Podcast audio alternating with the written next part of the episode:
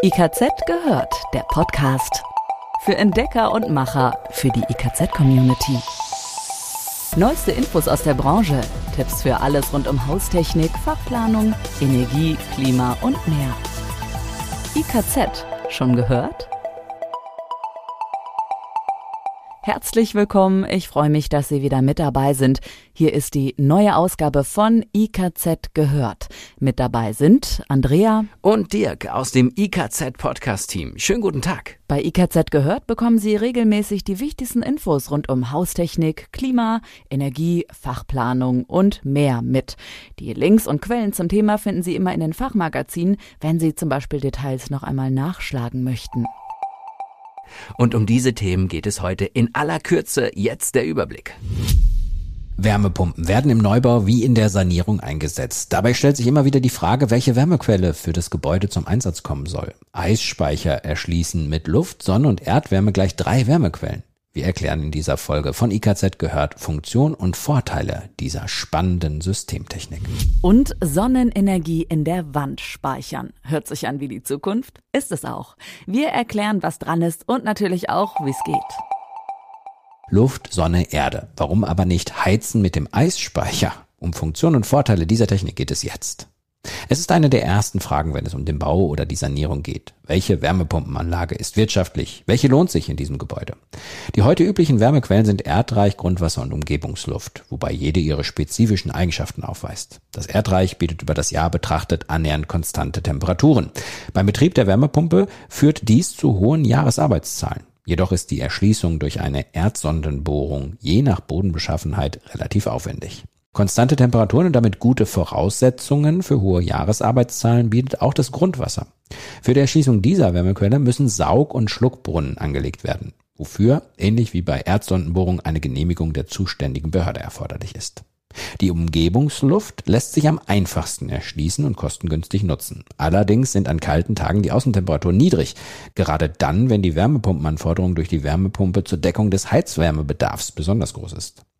Gegenüber den üblichen Wärmequellen bietet der Eisspeicher eine Reihe von Vorteilen. Erstens, er benötigt keine Genehmigung, wie sie für Erdsondenbohrungen und für die Nutzung des Grundwassers erforderlich sind. Zweitens, er nutzt gleich drei Wärmequellen, solare Einstrahlung, Wärme aus der Umgebungsluft und aus dem Erdreich. Drittens, die kombinierte Nutzung dieser Wärmequellen führt bei Eisspeichersystemen zu hoher Effizienz. Voraussetzung ist allerdings, dass das System aus aufeinander abgestimmten Komponenten besteht, wozu unter anderem ein ausgereiftes Wärmequellenmanagement gehört.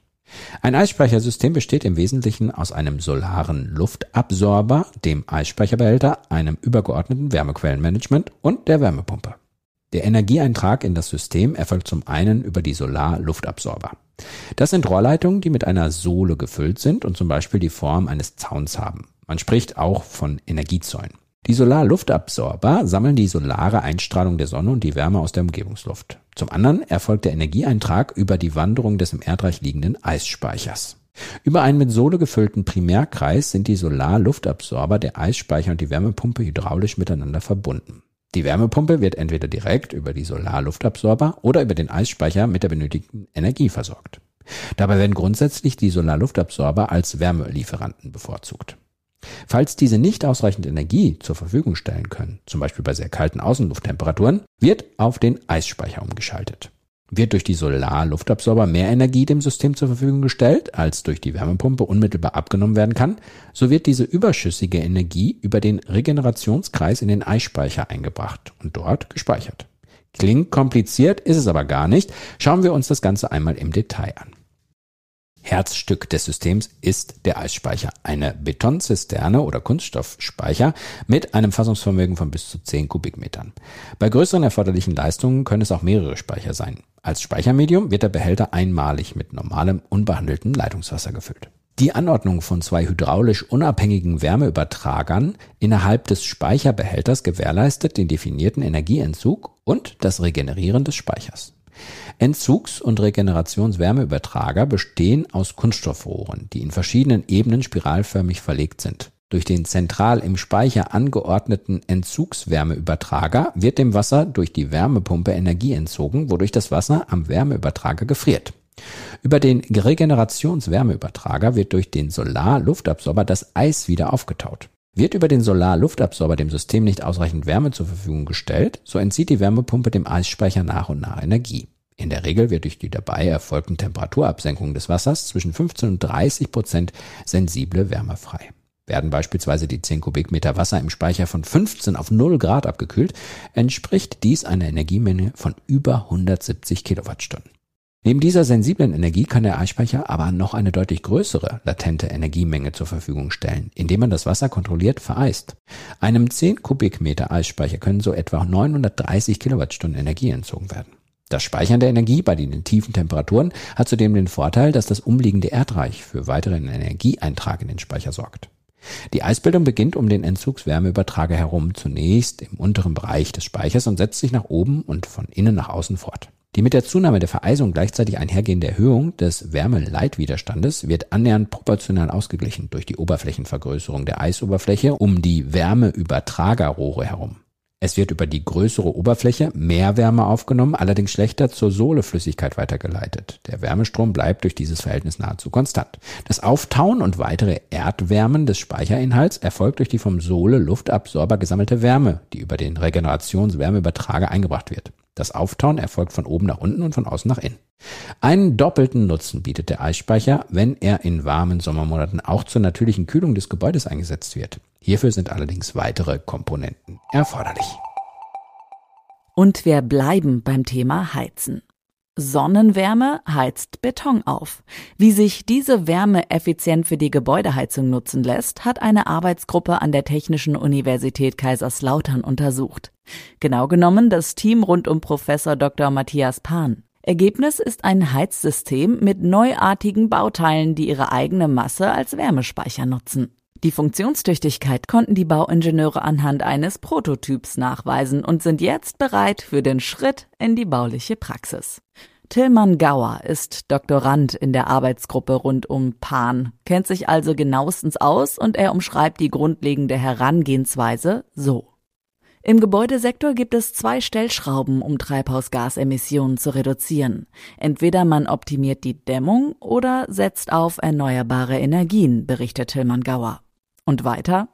Der Faktor Dämmung ist mittlerweile technisch, ökonomisch und ökologisch nahezu ausgereizt und birgt in puncto Emissionen kaum noch zusätzliches Potenzial. Deswegen haben wir untersucht, wie sich die Solarthermie in der Praxis bestmöglich zum Heizen nutzen lässt. Knackpunkt war aber auch hier in der Forschung klar, die Sonnenwärme steht ja nicht rund um die Uhr zur Verfügung. Deswegen war der konzeptionelle Ansatz der Forschenden, die Energie in der Gebäudewand langanhaltend bis in die Nacht hinein verfügbar zu halten. Das Team nahm also genau diesen Punkt als Herausforderung. Professor Matthias Pan dazu, Beton hat grundsätzlich ein sehr gutes Wärmespeichervermögen, aber erst mit Einsatz der multifunktionalen Bauteile, aufgebaut aus einer Tragschale, einer 14 cm dicken Dämmung und einer Vorsatzschale, lässt sich die Wärme auch effizient für die Gebäudeheizung nutzen. In den Bauteilen verlaufen dünne Rohrleitungen, wie sie auch bei der Fußbodenheizung zum Einsatz kommen. Diese transportieren warmes Wasser ins Bauteil und speichern so Wärme ein.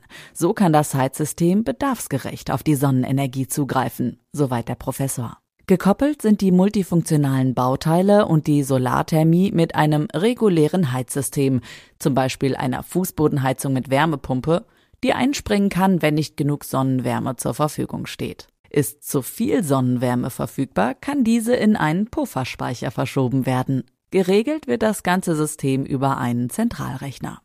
Die Langzeittests hat Doktorand Tillmann Gauer in einem der kleinen Gebäude im Small House Village der Technischen Universität Kaiserslautern durchgeführt.